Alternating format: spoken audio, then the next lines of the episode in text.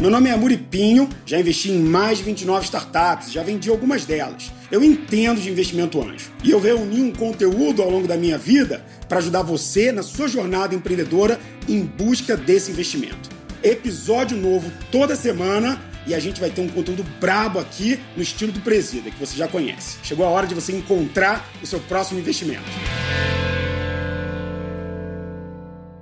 Sejam muito bem-vindos. Esse é mais um episódio do podcast Pitch, um podcast sobre startups, investimento anjo, pessoas incríveis. E hoje eu tô com uma delas aqui, porque o tema é polêmico, faz parte do universo das startups.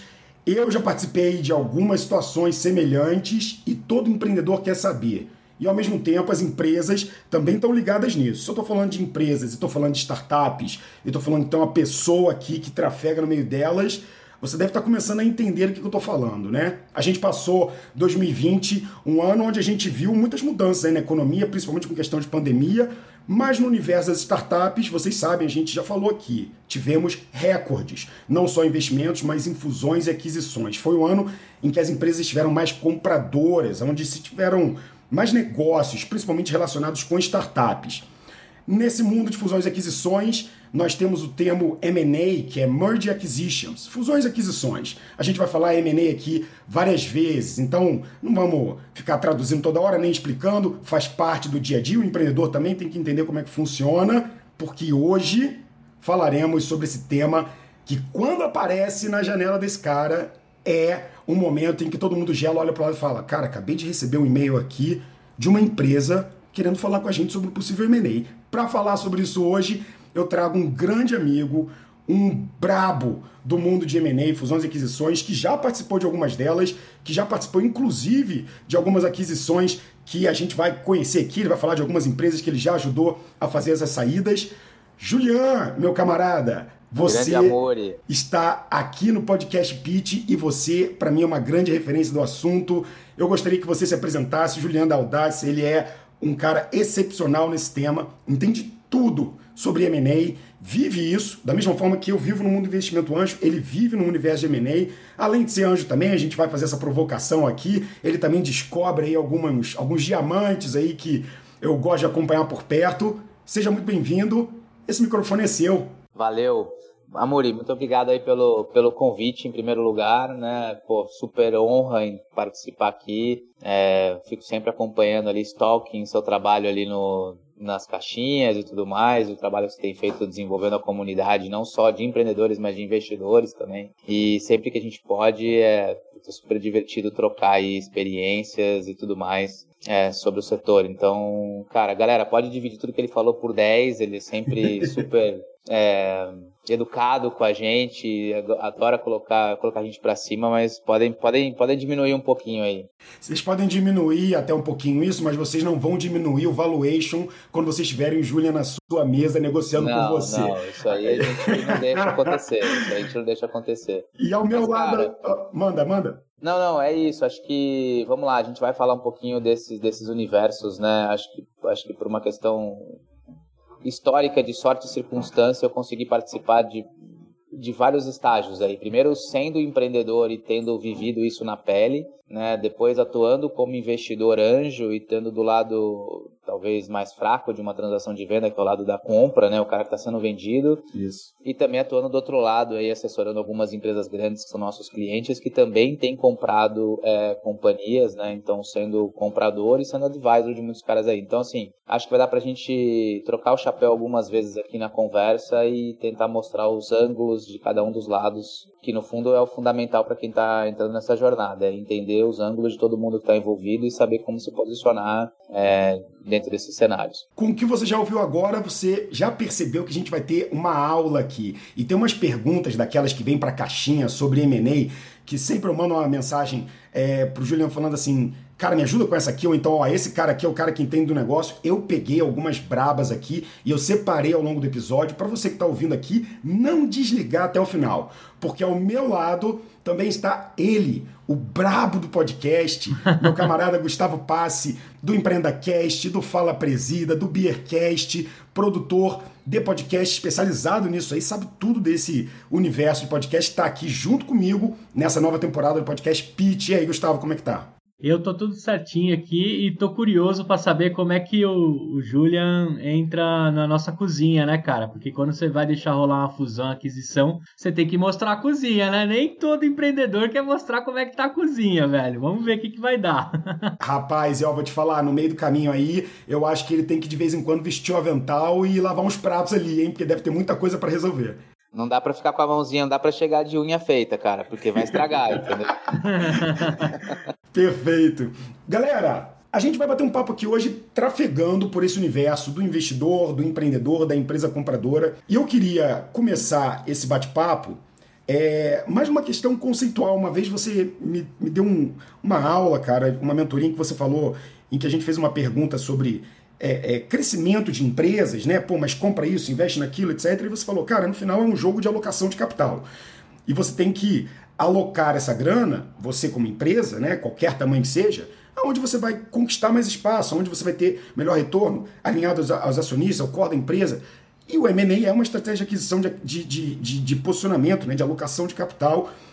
Então, no universo empreendedor, e a gente já falou que várias vezes, é, a startup começa o negócio dela, aí ela começa a gerar alguma receita, vem investidor anjo, coloca uma grana, e vai tendo essa esteirinha do investimento, e lá na ponta, antigamente você tinha o sonho grande de ser comprado, de fazer um IPO, e a sensação que eu tenho é que cada vez mais essa historinha está sendo melhor contada. A sensação que, que eu tenho, principalmente com recentes IPOs, é que essas startups agora passam por quase que a história completa, de captar grana, de ir para um fundo, é, de em alguns momentos fazer é, é, um processo de M&A com uma grande empresa, ou então fazer um IPO. E a gente está começando a ver essas histórias sendo contadas no nosso tempo, né? Empreendedores que a gente viu começando o um negócio e chegaram até o momento da IPO ou de uma grande venda. Resumindo para a gente, como é que o M&A entra nessa história? É, é, por que, que isso está tão é, é, em voga hoje? Por que, que essa é uma estratégia de alocação de capital tão interessante para empresas que estão precisando expandir os seus negócios? Não, legal, cara. Eu acho que tem um, tem um fenômeno que é assim, que a gente já via em outros mercados, e a gente usa muito os Estados Unidos como referência para isso, porque talvez seja o mercado mais desenvolvido do ponto de vista de startups e a relação entre startups grandes empresas ou empresas médias, ou mesmo startups diferentes em ciclos de vida diferentes, né? Startups que já são grandes comprando startups que são pequenas.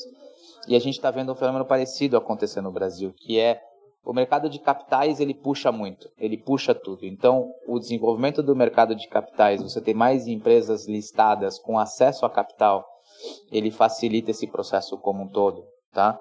E ele puxa o processo como um todo. E por que isso? Tem uma explicação matemática simples, que é assim: o mercado ele paga um prêmio para quem é listado, tá? Ele, ele é avaliado sempre, né, que a gente fala sempre de valuation e tudo mais, ele é avaliado sempre num múltiplo maior do que uma empresa que tem capital fechado. E isso por duas razões principais. Tipicamente, porque o cara que é listado ele tende a ser maior e tamanho é, gera um reflexo em valuation, né? e ele já tem um nível de governança e um nível de perenidade para o negócio comprovado que também puxa um prêmio do ponto de vista de quem está avaliando aquele negócio. Então ele tende a ser mais caro, tá? ele tende a ter um múltiplo maior Perfeito. do que uma empresa que não está listada. Então, e quando ele se lista, quando ele vai lá e ele, e ele né, faz um IPO, e aí acho que uma, uma informação importante para a galera, talvez a turma não, não, não, não tenha percebido isso, mas cara, as, as empresas de tech na bolsa hoje já têm um tamanho considerável do ponto de vista de valuation combinado, né? É, então, se a gente pegar né, os últimos IPOs aí recentes, essa semana a gente vai ter o do Get Ninjas, né, e, e, e alguns outros que estão acontecendo, eles estão fazendo o quê? Empresas focadas no universo de tecnologia, estão tendo acesso a capital barato, porque a emissão de capital na bolsa é uma emissão mais barata do que captar, por exemplo, é, investimento com investidor, com fundo institucional, com anjo, né? Porque quando ele chega nesse estágio, já o delta de valuation é grande e esse capital ele é mais barato. E esse cara ele arbitra valor. Então o que quer dizer isso? Do ponto de vista de alocação de capital, isso é muito eficiente. Pelo seguinte, você listado, vamos supor que você seja avaliado por 50 vezes EBITDA, e que uhum. às vezes a gente enxerga isso, você é avaliado por 10 vezes receita. Você dificilmente vai ver um múltiplo como esse numa transação privada quando você vai comprar uma startup. Então, o que, uhum. que isso significa? Significa que o cara que está comprando, ele paga um por aquele ativo e dia dois, aquilo agrega dois no valor dele. Perfeito. Então ele arbitra com esse valor. Então esse é um ponto. O segundo ponto é que, do ponto de vista de alocação de capital da companhia, pensa lá quando você está desenvolvendo a estratégia de uma companhia grande, né? O cara está listado, então é uma companhia grande. Você tem sempre algumas avenidas de crescimento que você tem que definir na sua estratégia que vão demandar recurso. E essas avenidas basicamente são avenidas de crescimento orgânico, que, são, que é aquilo que você consegue fazer com recurso próprio, com capacidade própria, e avenidas de crescimento inorgânico, que envolvem daí aquisições de maneira geral. E essas aquisições, elas tipicamente têm três objetivos. Ou você vai complementar portfólio, ou você vai complementar geografia, ou você vai aumentar market share em alguma coisa que você já faz, ou seja, você vai fazer uma aposta dobrada em algum tipo de produto ou serviço que você já presta. E quando a gente está lá fazendo a estratégia desses caras, a gente tem que entender que assim, crescimento orgânico às vezes ele dá teto uhum. e ele dá e ele demora para acontecer, porque você tem que fazer melhoras incrementais que demoram muito, tá? E é por isso que muitas vezes a avenida de crescimento inorgânico ela se mostra mais vantajosa, porque você dá saltos incrementais nessa sua execução e na captura do seu planejamento estratégico de longo prazo, seja em complementaridade de portfólio, seja em expansão de portfólio, seja em expansão de geografia. Então essas duas coisas combinadas, Amori, que fazem com que a gente vai, a gente veja e vai continuar vendo uma aceleração do mercado de M&A para startups, porque você tem mais gente executando esse tipo de estratégia. Perfeito. Que está listado e está executando esse tipo de estratégia. Você tem mais startups maduras, como a gente chama, startups de grande porte, como Creditas, como Nubank, como outros caras que ainda não estão listados, mas já têm acesso a capital gigante, estão fazendo rodadas gigantes de captação, já tem um nível de maturidade do ponto de execução de estratégia, de execução é, interna enorme, e também tem essa mesma oportunidade de procurar saltos na execução estratégica do constitutivo inorgânico comprando startups menores, né? Então eu acho que esses dois fenômenos explicam aí um pouco do que está do que tá acontecendo e, e pô isso é ótimo para o mercado como um todo, vai vai puxar todo o ciclo, vai aumentar Exato. investimento na startup lá no começo, vai, vai aumentar a demanda por preparação para M&A, vai aumentar a demanda de aquisições, por sua vez, provavelmente vai aumentar a quantidade de IPOs que a gente vai ter, porque vai ter mais startup ficando grande mais rápido. Então, isso é, isso é super positivo de maneira geral. Então, se de um lado a gente tem o mercado privado que paga 3, 4, sei lá, 5x um valor de receita, você tem um preço maior para empresas listadas. Então, esse delta, essa diferença entre o valor de uma empresa antes de um IPO e o valor de uma empresa listada, ela se dá não só pelo fato de que ela agora é, também né, está num novo mercado é, onde ela tem visibilidade e alcance de compra de milhares de outros compradores, que é a Bolsa, né, então ela tem muita liquidez, mas ela também tem uma governança maior, etc. E isso classifica ela como se ela fosse a Champions League das empresas. Né? Ali, Exato. Ali estão tão, tão os Barcelonas, os Juventus da vida, porque ele tem liquidez, ele está sendo governado do jeito certo ele tem acesso a oportunidades de crédito, mercado, etc. Ou seja, é uma empresa com todas as capilaridades que ela precisa ter para crescer o quanto ela quiser crescer ou puder crescer. E de outro lado, você tem essas mesmas empresas com uma dificuldade em crescer, muitas vezes, né? Porque às vezes, e, e, e isso faz muito sentido, o seu crescimento orgânico ou interno, feito pela sua própria empresa, está batendo justamente num concorrente que está lutando contra você. Então você tem duas forças, né, tentando batalhar ali pelo mesmo terreno. Então, cara, peraí, em vez da gente se matar aqui nesse campo de batalha, será que não tem uma sinergia para que a gente possa comprar? E aí abrem espaços para isso. Aí vem a primeira pergunta, é, é, antes da pergunta do Gustavo, que eu tenho certeza que ele já está ali formigando para fazer a dele. Se essa é uma estratégia, então, que no dia seguinte da compra, bem feita, né, por uma grande empresa, eu já aumento meu valor, e a gente vê isso muitas vezes na bolsa, né? A gente vê um papel, boom, subindo 3, 4%, ah, porque fulano adquiriu tal outra empresa, né? Ela fez uma boa aquisição que o mercado viu com bons olhos. Por que isso não acontece a dar com pau? Ou isso acontece a dar com pau e a gente não vê, por exemplo, outro dia eu entrei numa lista de aquisições da Apple e eu vi que ano passado ela comprou 40 empresas e ninguém fala. É, eu vi, ah, o Google compra centenas de empresas por ano, dezenas de empresas por ano. Isso também acontece no Brasil sem a gente ver, primeira pergunta. E dois, como é que fica então o, o maior desafio disso? Porque se eu quero crescer, estou trazendo você, vou precificar mais na bolsa, sou um grandão, você vai ter uma super aquisição comigo. Fica então aquela grande pergunta do desafio cultural. Como é que as melhores empresas compradoras conseguem trazer esses negócios para dentro e conseguir conquistar esse portfólio, essa geografia, esse share, sem perder a ternura. Porque para mim, esse é o grande desafio da aquisição. Quando vem um empreendedor falar comigo sobre aquisição, etc., já vem aquela questão, cultura, cultura, cultura, você vai ser absorvido, você não vai ter espaço, você vai perder esse sentimento de inovação. E ao mesmo tempo a empresa também não quer perder né, o que ela está comprando. É, é, falei demais, mas Responda pra gente aí com a. Cara, mas, mas você tá correto, assim. Primeiro, acontece muito. E a gente tem muito menos visibilidade, acho que tá tendo mais visibilidade hoje do que já teve, né? Então, a, então cara, as, as grandes companhias fazem aquisições de maneira sequencial. E existem estudos, estudos feitos por alguns caras como McKinsey, outros caras mostrando que companhias que fazem uma série de aquisições de pequeno e médio porte de maneira sequencial têm mais resultado, inclusive, do que companhias que fazem grandes aquisições de tempos em tempos. Isso é ótimo. Tá?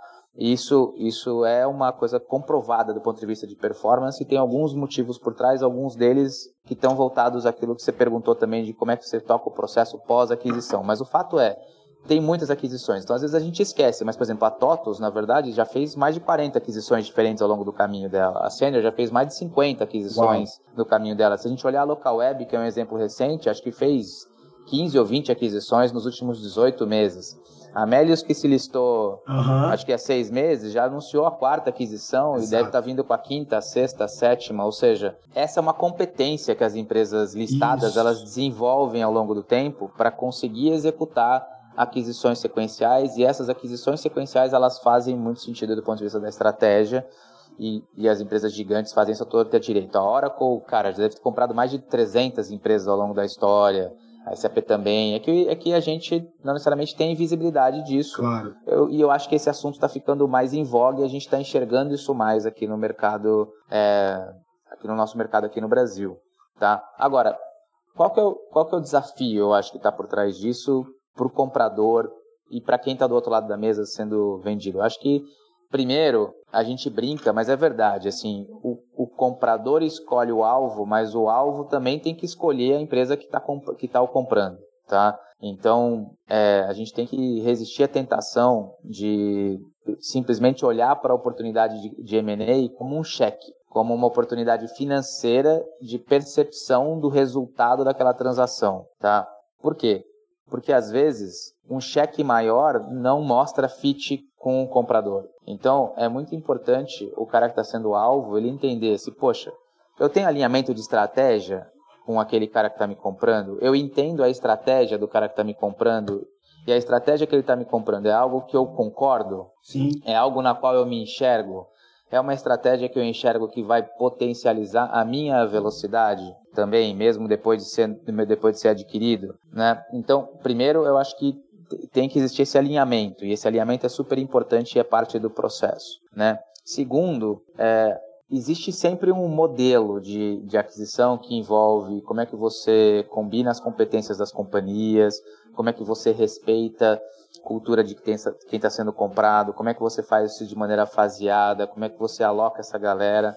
E a analogia que eu, que eu uso é sempre meio que pensa no sistema solar. Você tem um, um grande sol, que é uma empresa grande, que está comprando alvos. Tá? Se ela comprar caras muito pequenos e tentar deixar esses caras muito pequenos super próximos dela no modelo de trabalho que ela já atua, o que acontece? É quase como se você botasse a lua do lado do sol ela vai ser sugada pela gravidade do Sol, vai sim, ser queimada. Sim. Perfeito.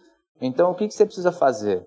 Você precisa manter certa distância. Legal. Então, você, a primeira coisa que você faz, você mantém certa distância, tá? Então, você integra alguns processos e tal, mas você não faz uma, uma uhum. super mudança radical em como que aquela empresa que está sendo adquirida, ela vai atuar no dia 2. Ela vai continuar atuando, de certa forma, como uma unidade separada, com certa independência e tal. Não é total, mas com certa independência e tudo mais e você vai garantindo que ela vai ganhando tamanho dentro da sua estratégia, ela vai ganhando corpo, ou seja, dentro da companhia que a adquiriu, ela vai ficar maior, ela vai ganhar portfólio, ela vai ganhar tamanho, ela vai ficar mais robusta, ela vai estar tá mais próxima e com isso você vai ficando maior e vai trazendo ela mais próximo. Mas como esses balanços de gravidade aqui entre duas massas que já são maiores, eles se equilibram, você cria uma órbita. E daí uhum. esse negócio não é queimado pelo sol, que é o, que é o cara que está te comprando. Então, eu uso muito essa analogia de explicar, cara, pensa num sistema solar. Se você botar um negócio muito pequeno perto de um negócio muito grande, Não vai pode. ser queimado. É. Se você deixar um negócio muito pequeno, muito longe, ele e esse às vezes é um erro, uhum. ele fica frio Perfeito. e ele vira um, ele perde trajetória, ele não orbita.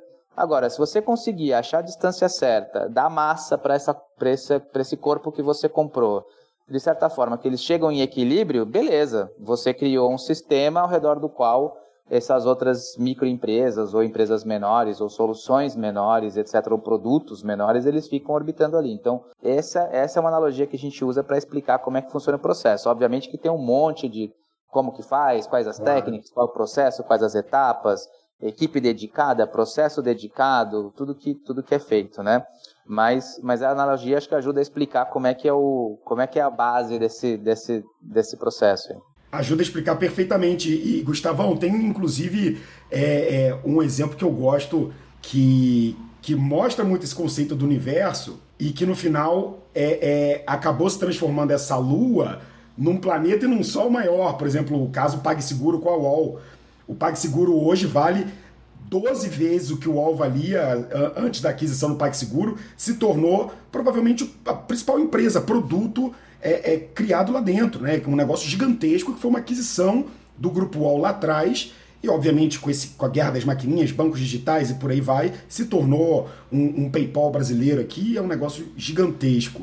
E era, e era a empresa e era a empresa que tinha os ETs, né? Era o planeta dos ETs para o UOL na época Exato. Seguro. Olha que Exato. doideira, né? Distante. E aí você é. tem um, né, essa, esse, esse planeta foi virando um, uma, uma estrela, né? Isso. Por outro lado, a estrela meio que acabou o combustível, uhum. virou lá o seu. Virou lá um buraquinho negro ali, puf, sumiu, supernova, sumiu. Uma supernova. E aí você criou um outro sistema Sim. rodando ao redor da PagSeguro. Então, cara, estamos viajando aqui, conversa de física e astrofísica, mas, mas, é, ver. mas é, é, um exemplo que ajuda a entender, né? Ele é histórico, ele ajuda a entender Genial. o negócio. Nessa pegada, é, eu queria te perguntar o seguinte: todo mundo quer encontrar um lugar ao sol, né? Vai ser impossível agora a gente brincar com, com, o sistema solar, né? Todo mundo adorei, quer, adorei. Todo mundo quer um lugar ao sol. Todo mundo tem um amigo que já foi comprado ou que foi seduzido né? Hashtag me compra para tudo que é lado. Já teve isso até no meio cervejeiro, quando eu, quando eu fazia lá o Beercast, puta, toda pequena cervejaria queria ser engolida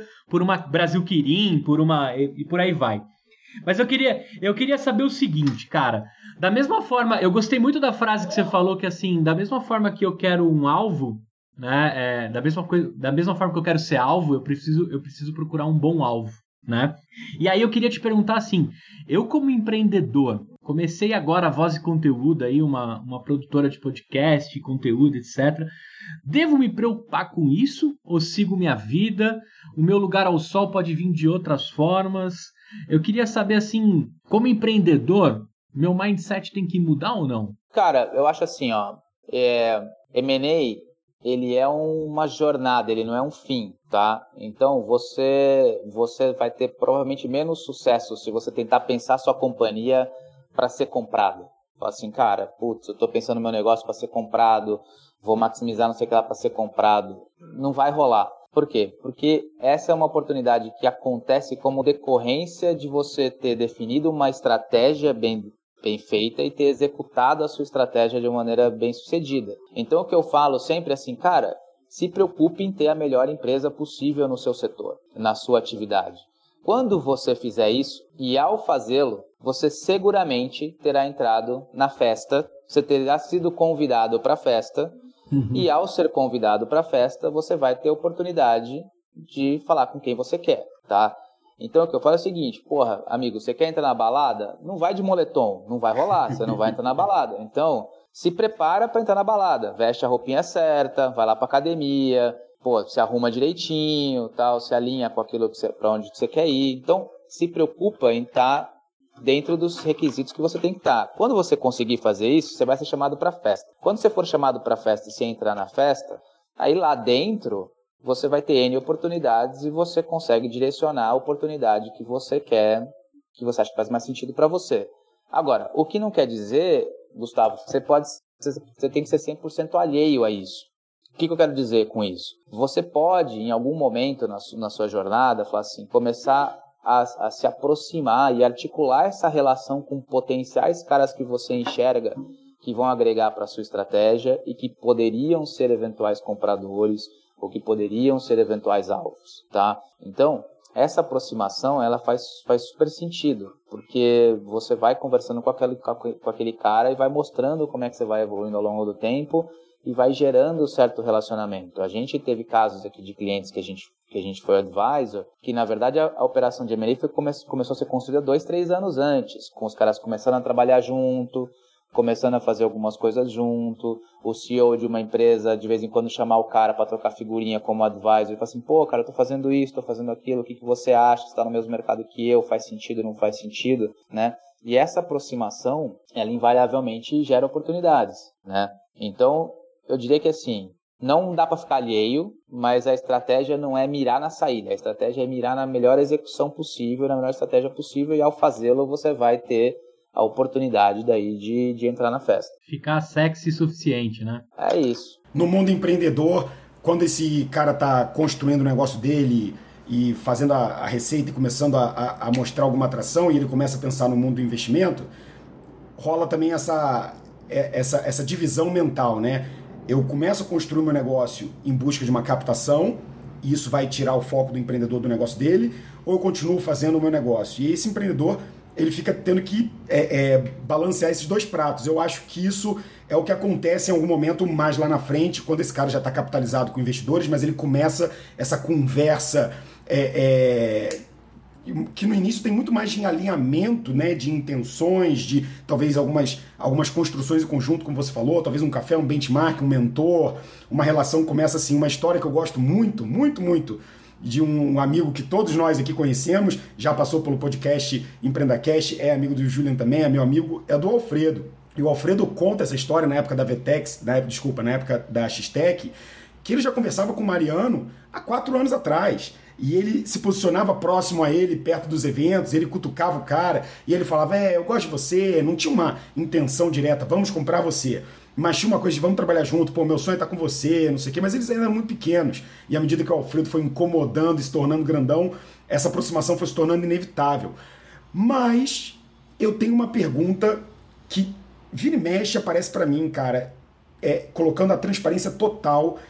Os empreendedores me mandam direct falando: Amuri, recebi uma oferta de compra e de conversa com uma empresa que tem interesse em adquirir a gente. Eu já olho aquilo ali, quando o cara já chegou essa mensagem, eu diria que 95% dos casos não é uma oportunidade real para ele, mas eu já sei, ele ainda não. E aí eu vou perguntar para ele, conta para mim, qual é o teu momento? E aí eu vejo que esse cara tá fazendo 20, 30, 40 mil ainda, é, cheio de problemas e desafios, encaminhando, e essa intenção de compra, na verdade, é uma empresa querendo saber o que está acontecendo, fazer um, um, um, low touch.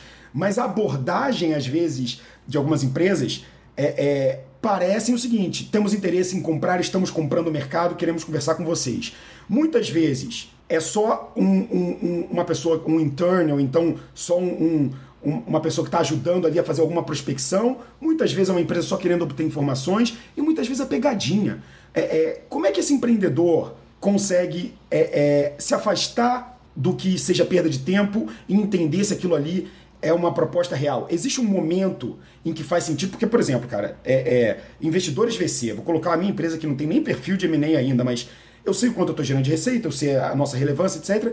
Mas se chega um grupo que eu nunca vi na minha vida falando temos muito interesse em trazer investidores VC para a nossa estrutura, eu vou sentir que o cara está fazendo um approach sem sequer me conhecer, sem sequer conversar comigo. E a sensação que eu tenho é que o empreendedor às vezes não detecta essas bullshitagens.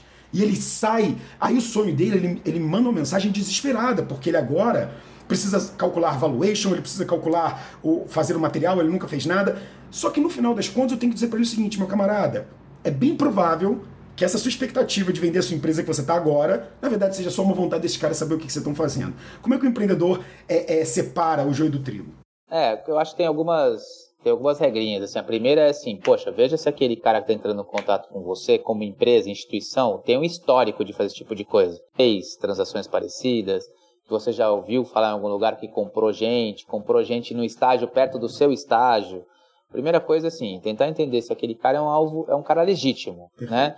E, e, pô, o Google tá aí, cara, porra, pesquisa no Google quem é o cara, quem que já fez, para que a empresa compra, não sei o que, blá, blá, blá, blá, e ver, pô, esse cara é um cara que tem um histórico de fazer alguma coisa. Segundo, faz o seu exercício para ver, pô, se eu fosse o cara, é. eu seria um alvo que eu gostaria de falar agora? Pô, aí, sei lá, eu ligo pro Gustavo, eu não manjo nada do que o Gustavo faz, ligo pra ele e falo assim, bicho, quero te comprar. Ele fala assim, pô, não sei nem quem você é, não sei nem o que você faz entro na internet, vejo sua empresa, falo assim, porra, não sei qual é a relação do que você faz com o que eu faço, né? Terceiro, valide a pessoa. Pega lá o nome da pessoa, joga no LinkedIn, vê o que o cara faz, vê em que nível o cara tá, vê que papel que ele tem, dá uma olhada naquele cara, tenta validar o indivíduo, vê se o indivíduo é um cara que tem autoridade para falar de uma transação, vê se não é um gerente de projeto qualquer, uhum. se não é um analista qualquer. Então, então acho que essas são, são checagens assim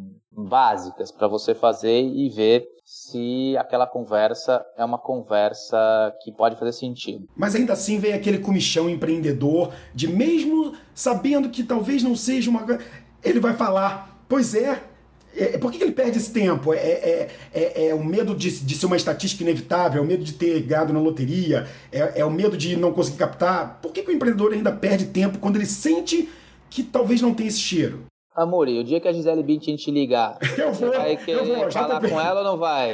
Entendeu? Aí você fala assim, não, mas ela não vai querer, eu sei que ela não vai querer sair comigo, ela tá marcando comigo por algum motivo mais velho, você Óbvio. vai, entendeu? Então, agora, a questão é, não tem problema, eventualmente, você gastar tempo e ir lá no tal do café e tomar e fazer aquela conversa. Só que você tem que ir com a expectativa certa sabendo o que, que você pode esperar daquela conversa e mais do que isso, sabendo o que, que você espera do resultado daquela conversa, que é assim, putz, o que eu espero daquela conversa é uma validação mínima para ver se eu continuo gastando tempo com aquilo ou não. E não é, então já vou chegar com valuation, já vou chegar não sei o que lá. Claro. Aí, aí se o cara, ah, mas aí eu vou pro café, o cara me pergunta por quanto eu quero vender. Você der uma resposta simples, fala assim, cara, não estava pensando em vender, não sei, não tem um preço, você quer me comprar? Acho que a gente tem que falar mais para entender, para você até poder saber dizer o que, que você, como é que, né? Então devolve a pergunta. O que, que você acha que eu valho para você? Por que, que, eu chamei tua atenção? Por que, que... Gisele, linda, por que, que você resolveu me ligar? Com tanto cara aí, com o DiCaprio, com não sei o quê, com barulho, você resolveu ligar para mim, coitado, por quê? Você ouviu meu podcast, gostou, de quer falar alguma coisa de M&A? Vamos lá, tem uma empresa que está querendo vender, né? Então me, me diz por que você me ligou, né? É, eu acho que é esse. Então, no início, esse cara tem que ser um pouco. Ele tem que fazer o papel ali, talvez, é, é, do, do, advogado gentleman, né? Ele tem que é, conversar, mas já deixar claro qual a posição dele, é não falar o que ele não sabe, não se expor sem entender o que, que a outra pessoa está fazendo. É aquele 007, né? Ele tem que. É, o 007. Ele vai lá ouvir. Ele vai lá, ele fala assim, cara, eu vim aqui ouvir, não estava pensando em fazer isso, vim aqui ouvir, pô, vamos ouvir, né?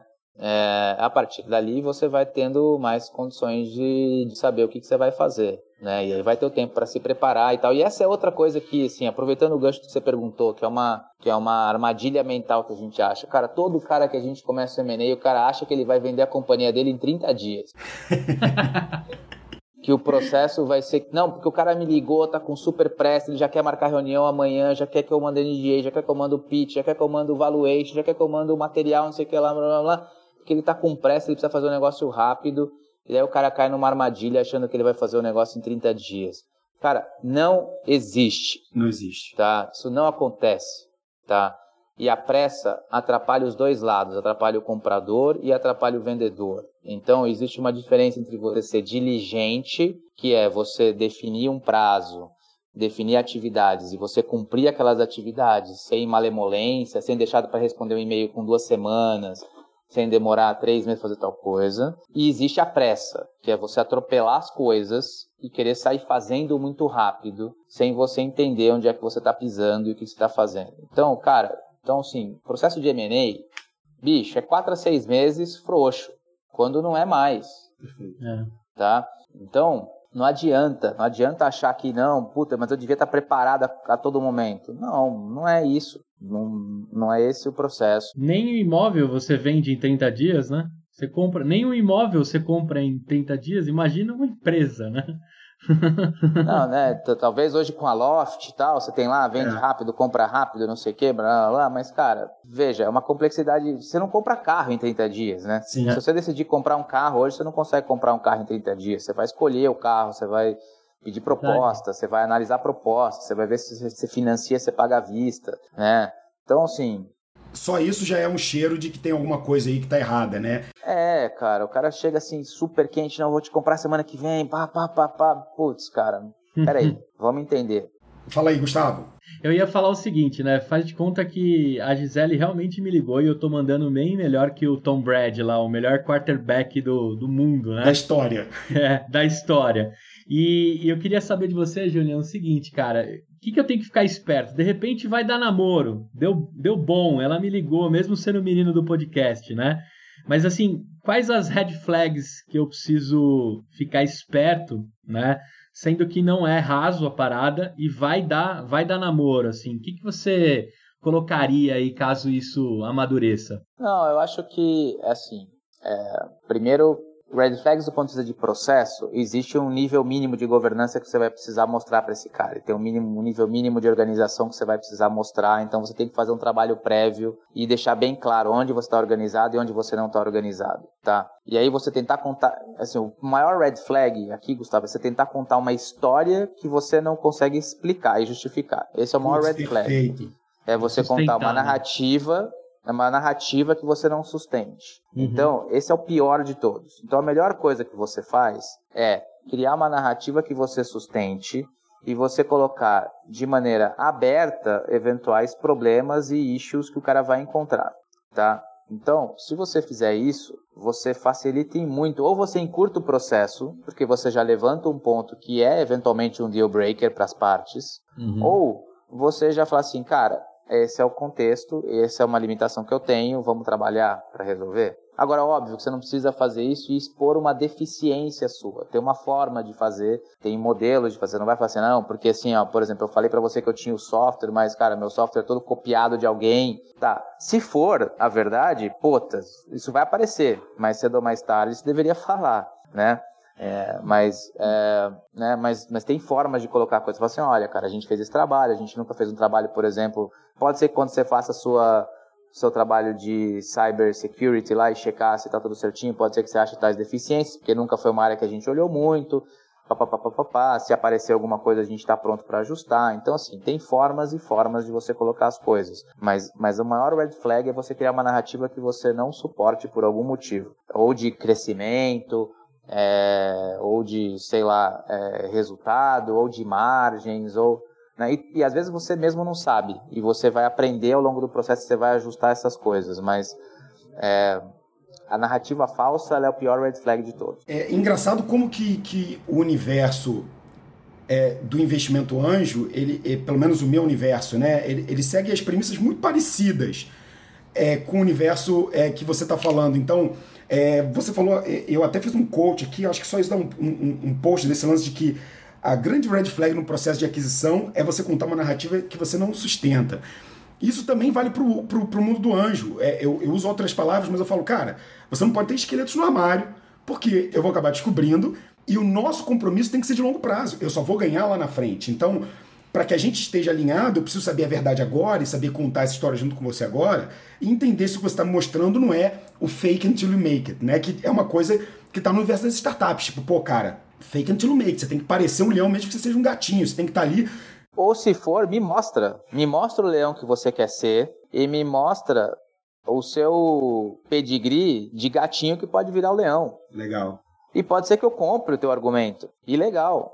O que, o que não dá é você, pô, você, né, é você tentar me enganar, porque daí aí é a pior situação. Pior situação tá? de todas. Pior situação de todas. Então, é, o, o fato de você ser eventualmente um gatinho não ser aquele leão não tem problema. Desde que você fale assim, cara, é, é isso que eu sou, é isso que eu acredito, é isso que eu vou fazer, esse é o caminho, pode ser que eu compre essa estratégia, pode ser que eu compre esse argumento. Juliano, no, no mundo do, do, dos investimentos é, é, anjo, você conhece muito bem eles. Eu, quando vou fazer um investimento, eu gosto de fazer uma mini due diligence. É uma mini due diligence mesmo. Eu quero garantir que o que ele apresentou ali para mim é o que existe de verdade. Então, se ele falou que ele fez 277 mil reais, eu quero ver as emissões de nota fiscal de 276 mil reais. Eu quero saber se ele está com as certidões negativas em dia, se ele está contratando as pessoas ou pagando PJ. E com essa due diligence rápida, eu consigo garantir que grande parte das informações sejam verdades. Mas eu não vou no centavo. Eu não vou é, é, é, é no, no, no, na superlupa é, de uma verificação se aquele modelo está tão saudável ali, se realmente aquela margem de lucro de 17 pontos alguma coisa é aquilo. Eu dou uma olhada no crescimento, eu vejo que o negócio está andando, eu vejo que a maioria das coisas são verdades, eu toco o barco. Mas eu já tive startups que já foram compradas por grandes empresas. Esse é o seu dia a dia. Nessa do diligence do M&A, o bicho é mais pesado, né? Tipo. Ele é mais pesado. Ele é mais pesado, mas também não necessariamente você vai na vírgula da vírgula da vírgula. Depende muito. Aí depende da estrutura que você está montando, é como é que a estrutura está sendo definida da transação em si, da compra em si. E também depende da compreensão do comprador de qual o nível de maturidade do alvo dele. Então, ele vai ser mais exigente quanto maior a percepção dele do nível de maturidade daquele alvo Perfeito. e quanto maior o preço envolvido.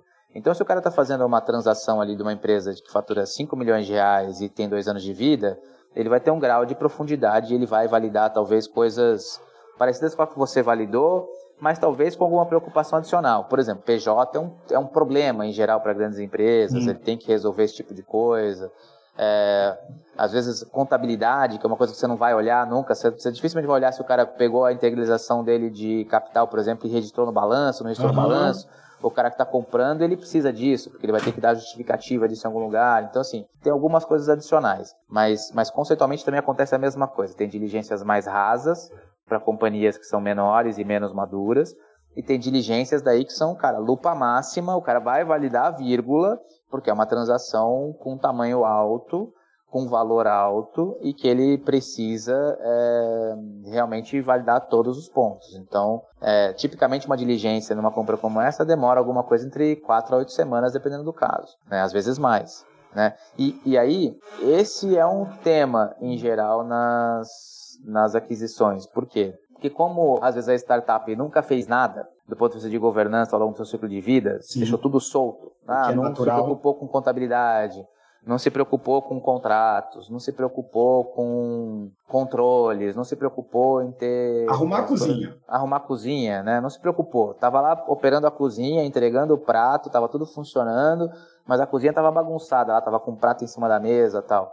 O que acontece? Às vezes o cara tem que resolver cinco anos de história Putz, em dois meses. Aí é foda. É. Porque é um trabalho infernal. Então, o que eu falo sempre é assim, porra, não precisa estar tá prontinho toda hora. Mas, cara, de tempos em tempos, todo ano, vai lá, faz o básico. Faz um chequezinho, faz um checklist, arruma o básico. É igual o imposto de renda, empreendedor. Tem que fazer todo ano ali, você tem que pelo menos deixar a casa arrumada. Faz lá, entendeu? Uma vez por ano faz o check-up. Não precisa ir no médico todo mês, mas uma vez por ano faz aquilo ali, deixa o básico arrumado. Porque o que vai acontecer é que quando você for alvo de alguma coisa, você não vai ter que resolver sete anos de lambança Isso. em dois meses. E eu e o Amor, a gente sabe de casos aqui que, cara, a gente teve que arrumar muitos anos de lambança em muito pouco tempo e coisas que não eram necessariamente simples, né? Isso dá um trabalho danado. E dá um trabalho e também esfria um pouco o outro lado, né? Porque o outro lado vê que você é, é, ou tá demorando, ou tá com as informações um pouco truncadas, ou pior, quando você manda. E ele começa a desconfiar das coisas. Ele fala: será que o que eu recebi, que eu achava que era certo, tá certo? Porque tem um monte de coisa que o cara não tem controle. Será que ele, o cara, era, era tão seletivo assim para ter um bom controle sobre A e não Exato. ter um controle sobre B? Aí você começa, entendeu? Isso começa a gerar um pouco de estresse no processo e, e putz, e daí também tem mais gente envolvida, tem advogado envolvido, advogado tem menos flexibilidade, aí você, putz, tem que ficar explicando a coisa para o advogado, ele, ele, ele começa a desviar a discussão de uma agenda positiva para uma agenda Sim. mais chata, entendeu? E isso é ruim para o processo. E, e, e, assim como todo o processo de, de, de crescimento dessa startup, é, você tem a hora certa para ligar esses motorzinhos. É, no mundo da, da, da startup, esse cara vai captar o um investimento anjo, e eu canso de falar, é parte do meu trabalho preparar essa startup, inclusive para dizer para ela o seguinte, cara, continue crescendo, não é hora de você parar para fazer isso agora. Mas no momento que ela vai buscar capital, ela dá essa arrumada na casa, ela prepara o material dela, faz o deck, faz o one-pager, prepara, calcula um pouco a receita, deixa tudo alinhadinho nas métricas, manda o reporte mensal para esse investidor, começa a ficar com aquela carinha de não trabalho. Porque quando chega esse empreendedor para mim, ele ainda não está pronto do ponto de vista de materiais ou números, ou pronto para encarar comigo numa discussão e eu fazer perguntas, ele ter esses números na, na ponta da faca ali, já que ele está pedindo meu capital, é, se ele não chega com isso pronto, não é que eu vou ficar chateado ou arrasado com ele, eu simplesmente vou falar, eu não consigo avançar com você porque você não está pronto. E, e, ne, e, nessa seara, quando esse empreendedor então já avançou, quando esse cara está crescendo, às vezes ele não está nem dando bola para M&A, mas ele está lá fazendo o negócio dele do jeito certo, com capital, levantou rodadas, chega um momento é, é, em que esse empreendedor, você que está escutando a gente aqui, começa a se questionar em relação ao valuation. Ele já fez o dever de casa, ele fez o imposto de renda dele anual, ele deu aquela, aquela ida no médico, ele ficou redondinho, ele acha que ele está no momento bom, ele está naquela dúvida. Eu me preparo para uma próxima captação, isso acontece muito. Se você é empreendedor ouviu a gente até aqui, a gente agora vai entrar naquele momento chave. Estou realmente recebendo ofertas de M&A, quero vender minha empresa, estou na dúvida se eu busco uma nova rodada ou se eu começo a conversar mais com esses assédios que eu venho sofrendo. E aí entra uma, um, um universo completamente diferente do meu, que é a questão do valor de compra disso. E que talvez seja o valor a principal discussão, depois de todas as outras que são é, super relevantes, mas numa transação de fusão e aquisição. E valor no mundo do investimento anjo, é, o valor que a gente aplica no momento do investimento é completamente diferente da forma como essas grandes empresas avaliam isso. É, eu queria que a gente passasse agora sobre essa questão do valuation. E recentemente, muitas startups, minhas inclusive, têm recebido de várias pequenas, de várias grandes empresas, propostas às vezes muito similares. Eu vejo, eu vejo empreendedores de, de, de startups e, e segmentos diferentes vindo me falar de compradores diferentes, usando talvez os mesmos approaches de compra. Ah, a gente avalia você em três vezes é, o seu EBITDA, é, mas se você ficar com a gente por quatro anos de lock, a gente avalia em cinco. Se você tiver uma melhoria de performance nesse período, a gente faz um múltiplo. O mercado conversa um pouco esses números. Como é que é essa questão do valuation para as empresas? É, qual o seu overview sobre isso? É, vamos lá, cara. Acho que primeiro a gente tem que separar valuation de pricing. Perfeito. Me dá essa aula tá? E valuation é um trabalho que você faz para tentar atribuir valor para alguma coisa, do ponto de vista de longo prazo, tudo mais. O trabalho que a gente faz ali quando a gente vai avaliar a startup lá no começo e a gente o investidor ele faz para ele entrar com capital ali, ele entrar junto do risco. O comprador ele está fazendo menos um trabalho de valuation e ele está fazendo muito mais um trabalho de, de definir preço de compra para ele, hum. tá?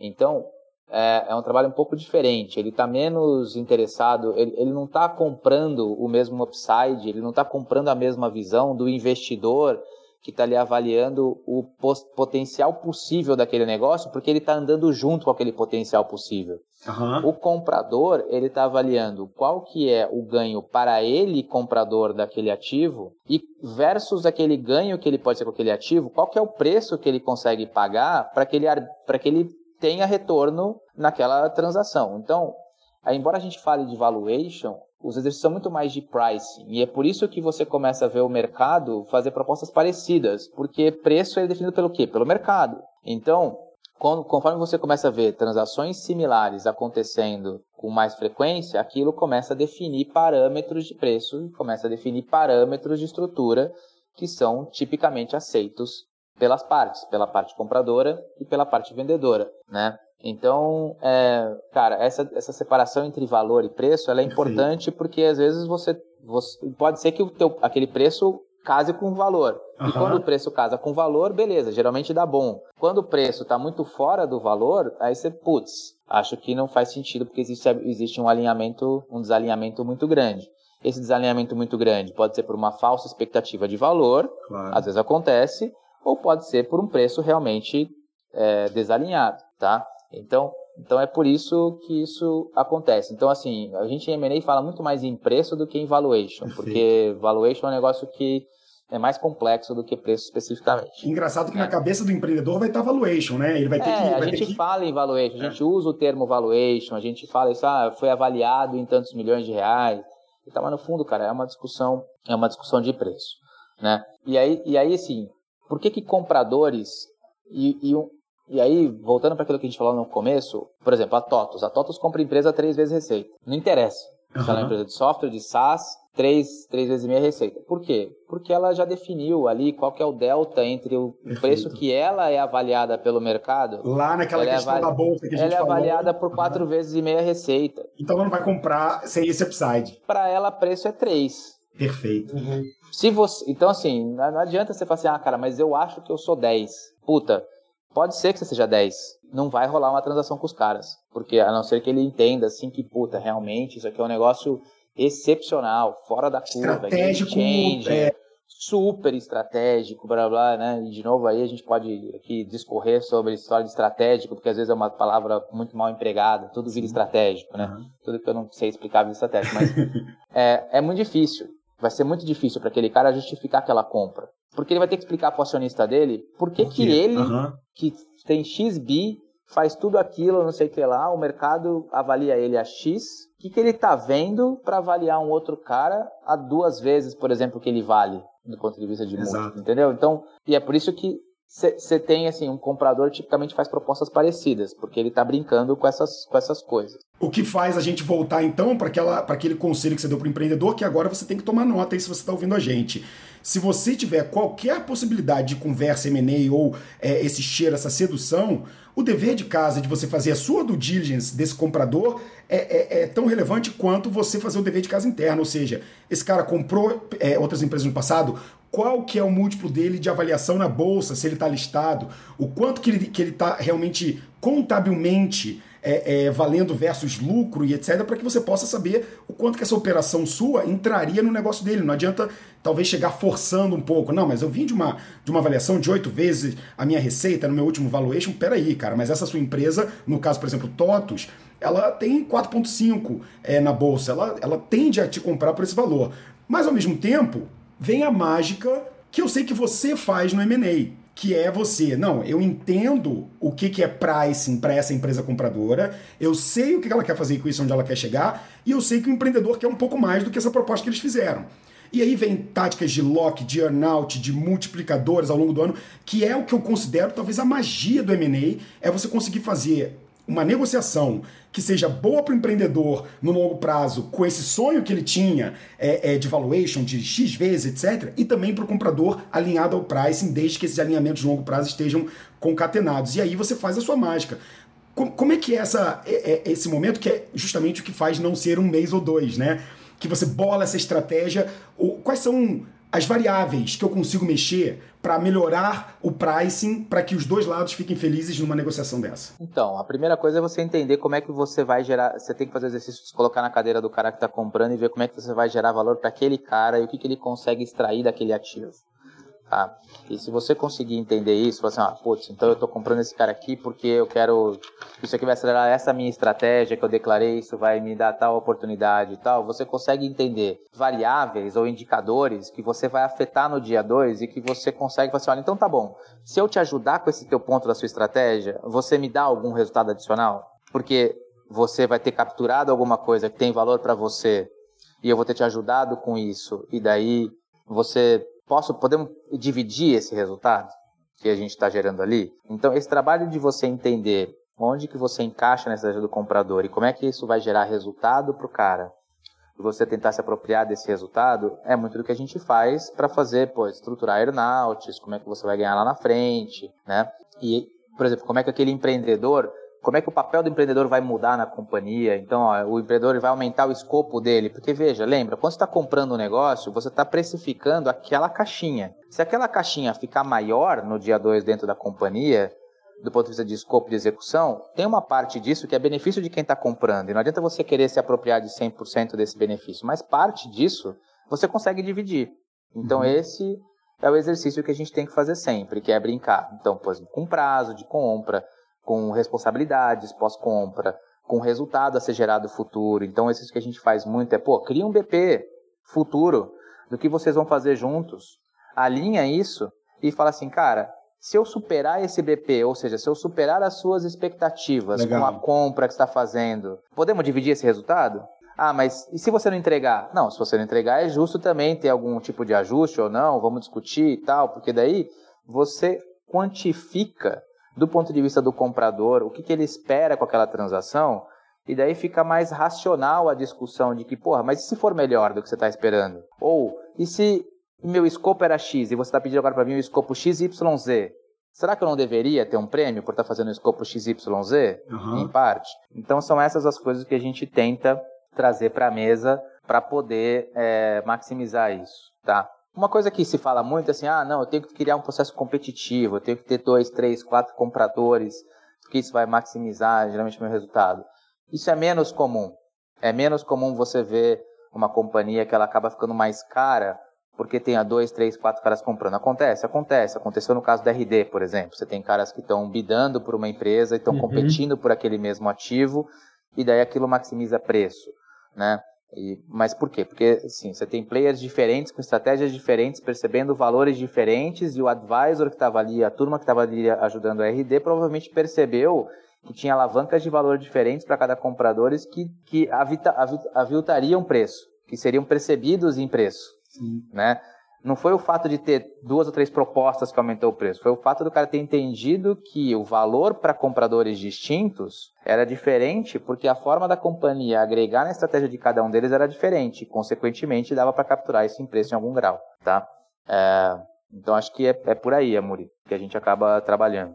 Agora, Julian, deixa eu te perguntar, cara, tem muito nessa nessa guerra do quanto eu valo, de, de quanto eu tô valendo e de quanto você quer pagar, tem mais utopia do lado do empreendedor maluco que acha que é o último biscoito do pacote, só para não arrumar briga com a Muri que é carioca, né, para não falar a última bolacha do pacote. Mas assim, tem mais empreendedor achando que vale muito ou tem mais empresa entre aspas, sacana, jogando valor lá embaixo para comprar para matar, assim? O que, que você acha que tem mais esse mercado, mercado? Ah, eu acho que tá regulando, cara, mas assim, já foi mais. O mercado já foi mais comprador, como a gente chama, que era como tinha menos empresas comprando, o comprador ele tinha mais pressão de preço sobre o vendedor. Isso já foi pior, uhum. né? É, eu acho que hoje tem mais, isso está mais regulado. Mas o que eu acho que tem muito, Gustavo, é, é falta de entendimento mesmo do empreendedor que ele vive uma curva de valuation decrescente em termos de múltiplo. Isso é normal. Entendi. Né? É, você vai fazer sua primeira rodada no valuation de X vezes, a sua segunda rodada vai ser no valuation de X sobre 2, X sobre qualquer coisa, a outra rodada vai ser X sobre qualquer outra coisa. É normal que você vá tendo uma curva de, de, redução do seu múltiplo ao longo do tempo. E daí, se você executar super bem, pode ser que essa curva volte a subir de novo em algum ponto. Uhum, uhum. Mas depende da sua execução de quando você estiver entregando. Mas, assim, via de regra, é difícil você ver uma companhia que vai aumentando o múltiplo ao longo do tempo do ciclo de vida. Por quê? Porque o delta de crescimento dela tende a ser menor sempre percentualmente e, consequentemente, Sim. o múltiplo tende a ser menor também. Então, isso é um pouco de desinformação mesmo do empreendedor, de achar que, pô, eu fiz uma rodada um ano atrás a oito vezes X. Será que este ano eu deveria me, deveria me vender por oito vezes X? Não, desculpa, você não vai se vender por oito vezes X. Porque o mesmo investidor que investiu em você um ano atrás a oito vezes X, provavelmente não vai pagar para você oito vezes X hoje, porque quando ele fizer essa conta, ele não vai ter o mesmo retorno que ele esperava claro. ter um ano atrás. Yeah. E, consequentemente, ele vai ajustar isso no múltiplo, tá? É, então, eu acho que hoje está mais equilibrado já foi mais um buyer's market, como a gente fala, que o comprador empurrava preço porque tinha menos liquidez no mercado como um todo. Então, o Amuri vê isso nos valuations das rodadas, eles aumentaram. Sim. Eles eram menores. Por quê? Porque tem mais fundo fazendo investimento, sim, então tem sim. mais liquidez. A mesma coisa acontece no outro, no outro extremo, tá? Excelente. Então, é, é o empreendedor que está ouvindo a gente agora, ou a pessoa que é do mercado, ou investidor, ou até a própria pessoa que trabalha nessa grande empresa, é, ficou claro para mim aqui algumas coisas, né? Essa, essa relação entre preço, valuation, é, o porquê que o M&A é uma estratégia interessante para as empresas, por que, que existe um momento certo e o que, que os dois lados têm que tomar cuidado. A gente passou um pouco aqui sobre essas questões do red flags, né? Onde, onde a gente mostrou que esse alinhamento de longo prazo, que é uma coisa que, que eu bato também no mundo do investimento anjo, você acompanha até aquele momento é, é, da compra, falamos um pouco sobre essa questão da cultura, é, com o exemplo do sistema solar que eu, que eu acho incrível. E aí vem uma, uma, uma pergunta é, é, que eu nunca vivi enquanto empreendedor, mas que os meus empreendedores que investiram passaram por, por um caminho que, vai, que eu vou deixar claro aqui que é A ou B, mas eu quero ouvir a sua, a sua resposta sobre isso. Dá para tocar sozinho uma, uma situação séria que vai se afunilando de aquisição por uma grande empresa? Ou nesse momento em que esse empreendedor já passou pelas primeiras conversas, já está conversando há um tempão, a coisa foi aquecendo, o caldo ali foi ficando é, bacana, esse empreendedor agora sentiu que realmente as conversas já estão diretorias, planejamentos, os pedidos de informação são um pouco mais densos, as métricas, às vezes, que esses caras querem ver são outras coisas que ele nem analisava no momento que ele estava é, é, é, pré-conversas.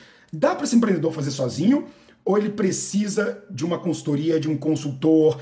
Porque também é uma coisa que eu tenho percebido no mercado. As boutiques de M&A, os profissionais que, que, que, que fazem essa, essa, é, esse Google Translator entre a startup e a grande empresa estão aumentando. É, você já faz isso há muito tempo, mas agora tem outras pessoas começando a fazer. É porque isso é uma coisa que precisa desse apoio, ou um empreendedor consegue sozinho buscar essas informações. Eu diria que hoje, já conhecendo o seu trabalho, conhecendo o mercado, sem dúvida nenhuma, eu teria uma empresa ao meu lado me ajudando. É, cara, de novo, acho que a discussão do precisa, né, preciso, preciso ou deveria ter é, uma, é diferente, né? Preciso, consigo tocar sozinho? Consigo, tá? Eu recomendo alguém fazer isso sozinho? Não recomendo fazer sozinho, tá?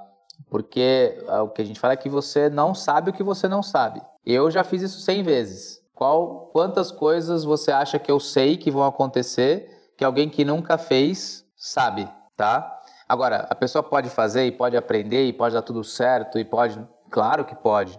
Agora, é um, é uma, é um trabalho árduo, tá? É um trabalho que é pesado. Não é. Assim, existe muita impressão de que o trabalho do advisor, esse assessor que ajuda no processo, o papel dele é apresentar o comprador ou apresentar o, o investidor. E, cara, esse trabalho é 0,001% do processo. Né? O trabalho todo é você entender como é que você se comunica, como é que você conduz o processo, como é que você conduz as várias frentes de um projeto de M&A. Cara, você está acompanhando algumas coisas que a gente está fazendo junto, tem 35 pessoas envolvidas no projeto que a gente está tocando agora. Entre advisor legal, advisor contábil, revisão de governança, revisão de contabilidade, material jurídico, conversa negocial. Então, você acha que o empreendedor consegue controlar esse time inteiro e tocar o seu dia a dia? Não. É muito difícil, tá? É mais difícil do que um fundraising, Júlio? Eu acho mais difícil do que um fundraising.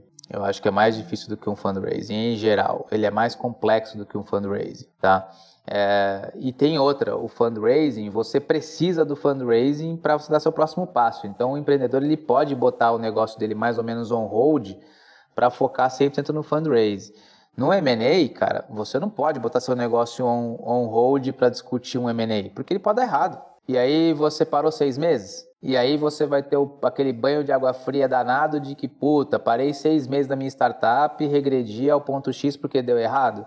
Ou você quer o conforto de que, não, eu continuei tocando minha vida business as usual na medida do possível, não, quer, não quero dizer que o cara não vai ter nenhum impacto no dia a dia, porque vai, vai precisar trabalhar e tal, mas assim, cara, eu continuei focado no business enquanto tinha gente fazendo isso aqui para mim e, pô, deu errado, vida que segue, né? Então, eu recomendo fortemente que tenha um advisor, que tenha alguém responsável por isso e que você também se cerque de um advogado para te apoiar nesse processo como um todo e não só no final do processo para revisar documento, mas para tocar o processo inteiro, para te ajudar com a organização toda, com a revisão de controles e tal, porque tem muita matéria que acaba esbarrando em advogados, né? Para arrumar algumas matériazinhas societárias e coisas que vão ficando para trás, aqueles esqueletinhos que vão ficando no armário que a gente vai deixando eles para trás, né? Então, então a gente recomenda. E aí você fala assim, pô, mas é caro isso. Tá bom, é caro. Tipicamente o mercado trabalha com FII de 5% de sucesso. Você acha que alguém que fez isso 100 vezes tem ou não condição de evitar ou um custo de 5% ou gerar um valor adicionado de 5% no seu processo. Então, qual que é o risco retorno disso? Né? Mesmo que o cara não mexa em preço, mas só a história de você não cair num buraco, será que não vale? Sim. Então, assim, porra, cara, a gente paga mais do que isso de seguro no carro se a gente fizer essa conta. Eu ia te perguntar exatamente isso, né? There is no free lunch. O cara pode ir sozinho, etc. Vai ter coisas que ele não vai saber, né? é, coisas que ele não sabe que ele não vai saber. É, ter alguém que já passou por isso várias vezes vai trazer uma experiência de mercado e vai conseguir maximizar é, essa, esse potencial negócio para os dois lados, vai conseguir achar o fiel da equação ali. É, agora, tem um custo, né? Você disse que o, o, o, mercado ele, ele vai cobrar em média em cima de um FII. Geralmente, é, é, é, as pessoas, as consultorias ou boutiques que trabalham com isso, pegam um FII da negociação total, né? Exato, ele é um FII do valor total é, transacionado ali. Então é uma taxa de sucesso, né? E aí, tipicamente, as boutiques, né, a gente acaba cobrando alguma, algum valor mensal ali pequeno pelo, pela condução do trabalho. E não é nem porque para o cara ter resultado com esse valor mensal, mas é para que o cliente tenha um compromisso com o projeto. Porque senão o cliente ele também fala, ele te dá mandato, uhum. ele fala assim, ó, tenta aí fazer alguma coisa, mas ele no fundo tá esperando a proposta de bilhão. Claro. E ele tá botando você ali para fazer trabalho de graça para ele, né? Trabalho sujo. E aí acaba não gerando, é, e acaba não gerando alinhamento, na verdade. Então, é muito, então o modelo típico é um valor mensal pequeno com o que a gente chama de um cap, ou seja, com uma limitação de valor por prazo e depois uma taxa de sucesso cobrada no, na eventual conclusão da transação é, bem sucedida. Se eu fosse perguntar para você é, qual seria o filtro ideal ou qual seria o momento ideal para quem está ouvindo a gente ir atrás do Maldade? Porque eu também não quero que as pessoas agora cheguem e falem: nossa, então já entendi, é só pagar uma taxa mensal torcer e deixar o Juliano fazer o trabalho dele. Não é isso, existe um momento certo, existem as propostas certas. O... Qual que é aquele lead, aquele, aquele empreendedor que chega e que você sente que aquilo ali é uma coisa que a Audaz pode trabalhar, é, ou versus aqueles que você fala, cara, é, não é o momento, eu só vou pegar tua grana aqui e não vamos chegar a lugar nenhum, não vai valer a pena, não atendo você. Como é que você faz a divisão? Porque é difícil falar isso, né? Falar para um empreendedor é, que o que ele tem na mão, na verdade, não vale a pena ele contratar você. É, é. Como é que é essa, geralmente, Cara, esse feeling? Tem um primeiro filtro de tamanho, né? Então, bom, o cara que está ali abaixo de uma receita anual ali de, de 5, 10 milhões, esse cara já está fora por tamanho, tá? Tá. E não quero dizer que ele está fora por tamanho porque ele não vai ter uma oportunidade de liquidez, mas ele eu talvez aí fique caro demais para o processo, dado o tamanho da venda que ele vai perceber, e daí talvez ele tenha que procurar um outro tipo de estrutura, um cara que seja mais um independente, ou muitas vezes, se ele tiver algum anjo no, no cap table dele, que seja um cara que está mais acostumado com esse tipo de coisa, tentar pedir para o cara apoio e remunerar o cara como um prêmio, alguma coisa, porque o anjo também tem interesse em que, a, que esse negócio aconteça, né? Porque ele vai estar tá diretamente envolvido. É, então tem o primeiro filtro de tamanho, tá? É, segundo, eu acho que ele tem que estar tá ele tem que entender que assim, a gente olha para o mercado para ver se é o mercado em que realmente estão acontecendo transações e se as possíveis conversas que estão acontecendo, elas realmente já estão no estágio em que elas indicam que há interesse de fato das duas partes, ou seja, a empresa que está sendo sondada, ela de fato tem interesse e a empresa que fez a sondagem ou os potenciais caras que fizeram a sondagem também são caras que a gente reconhece como compradores sérios e que realmente tem interesse, tá? Então, eu acho que esses, esses são as, as principais, os principais indicativos de que está fazendo sentido eventualmente procurar apoio, tá?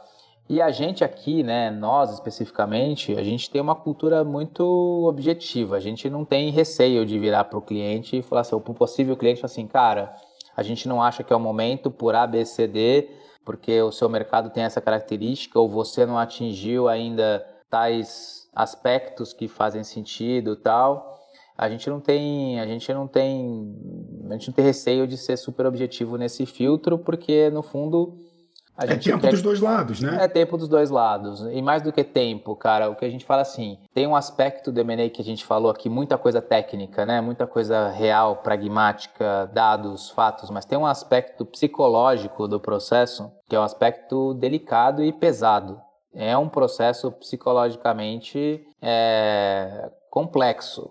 É uma montanha russa. Tem dias que você vai estar super excitado, achando que você ficou milionário, que você percebeu o exit, que deu tudo certo. Tem dias que você vai estar puto, querendo dar, matar alguém. Tem dias que você vai querer matar seu advisor, porque ele eventualmente vai estar fazendo coisas que você não acha que ele deveria estar fazendo. ou que ele não está na velocidade que você gostaria. É, tem dia que o advisor vai querer matar você, é, e no final faz parte, porque tem muita emoção envolvida. Tem, tem, tem emoção envolvida porque, cara, é um negócio que você fez, você construiu, você sabe tudo que você sofreu e batalhou para estar tá naquela posição, né? É, e depois de certo tempo, quando você vira a chavinha na sua cabeça de que você quer entrar nessa jornada, é difícil você desvirar essa chavinha e falar assim: não, quer saber? Não vou ligar para isso, não. Tanto faz o resultado. Eu duvido que tenha alguém que fala assim: tanto faz o resultado, se der certo deu, se não der certo deu, e para mim tanto faz. A gente tenta se convencer que essa é a verdade, mas quem já passou por isso eu já passei por isso, por M&As frustrados em, em, empresas que eu era o founder e que eu estava lá e M&As que deram certo. Você pode tentar se convencer que tanto faz, mas não é tanto faz. No final do dia é isso. Então, então tem esse outro aspecto também, bicho, que eu acho que é super importante. E você tocou num ponto que agora eu preciso fazer uma, uma, uma curtinha aqui, cara. De todos os M&As que caem dentro desse filtro, que a proposta é séria, que o comprador está preparado, a comprada também, qual é uma, uma, uma uma proporção média entre sucessos e insucessos? Porque é, essa é uma pergunta que me veio na cabeça agora, assim, quando a gente tenta levantar uma rodada, é, é, o número de startups que consegue de fato ter um anjo líder, rodar uma rodada, é, é, é uma proporção muito pequena. É, então, todos nós trabalhamos com essa taxa de pode ser que dê, pode ser que acabe tudo. A empresa mudou a estratégia no meio do caminho, veio uma bomba que mudou o mercado da empresa, ou então uma outra aquisição de uma concorrente mudou os planos estratégicos. Isso tudo pode acontecer nesse período aí de 4, 6, 8 meses, né? Sim. Não, cara, veja assim, ó, a gente aqui, como tipicamente você já tem alguns filtros de estágio de tamanho, é dificilmente o cara implode nesse meio do caminho por algum motivo. Tá? O que pode acontecer é você começar uma jornada exploratória de M&A e não chegar ao outro lado. Jornadas exploratórias de M&A tipicamente têm, uma taxa de sucesso de 40%. Geralmente 4 em cada 10 que começam conseguem sair do outro lado. Tá? o que a gente chama de uma jornada mais apontada, ou seja, você foi procurado por alguém que quer te comprar e você passou aquela validação prévia de que tem conversa, a nossa taxa aqui é alta. É, a gente, a gente faz quase 7 em cada 10, 8 em cada 10. Tá? Por quê? Porque já é um negócio mais ou menos apontado e você validou que aquele interesse é um interesse real e a gente consegue conduzir o negócio de uma forma que a gente saiba onde vai dar problema e a gente evita esses problemas de maneira, de maneira antecipada. Agora, eu também tenho uma restrição, eu não consigo fazer 20, 30 projetos desse por ano porque o nível de dedicação é grande. Claro. Né? É, então, assim, M&As apontados, eles têm uma taxa de sucesso alta, diria que 70%, 80%. M&As exploratórios, 30%, 40%. Tá? A taxa de sucesso de M&As ela tende a ser maior do que a de investimento, Amori, porque as empresas elas estão mais elas estão mais evoluídas, elas estão mais maduras. Agora, negócios em situação de está falando de startups aqui, tá? Mas negócios, por exemplo, em situação de estresse, negócios em verticais mais difíceis, como por exemplo, o setor de construção, setor de varejo, Alguns negócios são negócios mais difíceis, são negócios que não necessariamente estão em super ciclos, tem companhias em estágios distintos, companhias bem posicionadas e não tão bem posicionadas, tendem a ter taxas de sucesso de M&As menores tá? É que a gente está falando aqui especificamente de tech, startups, etc. Então essas taxas elas tendem a ser maiores nesses contextos aí de M&As que a gente chama apontados, tá? Fala, Gustavo. Eu ia falar, agora assim, a parada, a porra ficou séria. Vou lá procurar a Audaz, certo? Certo. Só que é o seguinte, é um jogo de emoção. A gente aprendeu aqui que é como se fosse um jogo de, da vida, jogo de emoção, né? Tem treta de sócio, tem empreendedor que tá com medo de ser engolido e perder a, a, a essência, o propósito da, da, da empresa dele. Cara, é praticamente um, um, batalhão de psicólogos ali para fazer né, é, essa mediação entre os caras. E aí vem minha pergunta, cara. É, você falou aí, eu fiz isso mais de 100 vezes, né? Pô, eu fiquei animadaço aqui, comecei a entrar no site da Audaz, vi lá o, o FII que vocês cobram e achei super, super justo dentro do trampo que dá isso, principalmente esse jogo psicológico aí. Mas eu queria saber assim, o que, que passou na sua mão e os cases que rolaram em meio a tudo isso, que de repente a gente consegue aqui alertar o empreendedor Para ele tomar cuidado com isso. Porque assim, eu tenho vários amigos e o Amuri deve ter vários que já chegou para ele e chegou assim, my precious, né? Ninguém toca na minha startup. Se, comprar, se quiser comprar, tem que pagar muito caro. Mas o negócio vai ficando sério, vai ficando sério, vai ficando sério e vai afunilando. Eu queria, assim, alguns cases que já passou pela sua mão, que você pode falar. Tá. E, e, alguns casos curiosos, assim, que você já pegou de, de empreendedor maluco e de empresa também que, que dá, dá para trás em cima da hora. Não, tá. É, bom, vamos lá para alguns causos, né? Uhum. Da causos. Então, acho que o primeiro causo foi a minha própria, né? Então, tipo, eu, a gente vendeu um negócio para SAP. Você imagina o trampo que foi passar por uma diligência de empresa alemã listada. É, nosso processo de vendas demorou simplesmente um ano e meio entre term sheet e conclusão de processo. Haja estômago. Haja estômago. E aí, como é que você precifica uma parada que demora um, e um ano e meio e que você está crescendo 30% por trimestre? Então, a gente teve uma hora que teve assim, velho, nós vamos aceitar um preço X para fechar essa parada e vamos tentar buscar alguma coisa depois em algum preço, é, porque eu não tenho como.